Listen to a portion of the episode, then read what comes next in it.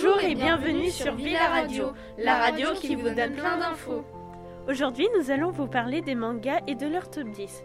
Un manga est un livre écrit dans le sens japonais, c'est-à-dire de droite à gauche. Il existe plusieurs types de mangas.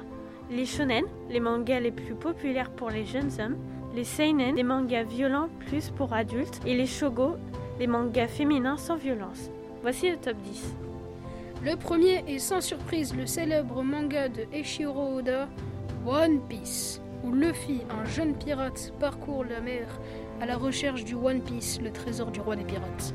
Le second est Dragon Ball. C'est l'histoire d'un garçon et d'une fille qui sont à la recherche des sept boules de cristal, appelées Dragon Ball. Le troisième est Naruto, où un garçon vit dans un village de ninjas qui se nomme Konoha.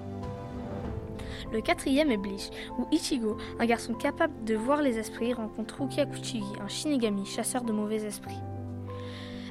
Le cinquième est Détective Conan, où un jeune détective, Shishni Kyudo, est transformé en enfant et va essayer de redevenir adulte.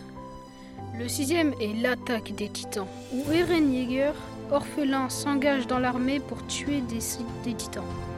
Le septième est Hunter x Hunter, c'est l'histoire de Gon qui veut devenir Hunter pour retrouver son père.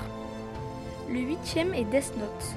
C'est l'histoire de Light Yagami qui trouve un livre qui lui permet de tuer des gens. Le neuvième, c'est Full Metal Alchemist. C'est l'histoire de deux frères, Edward et Alphonse Eric. Dans ce manga, la chimie est élevée au rang de science universelle.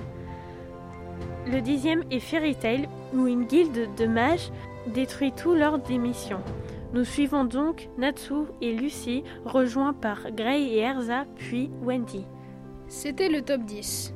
Ils sont tous au CDI. Bonne, lecture. C'était Noémie, Paul et Salim. Au revoir.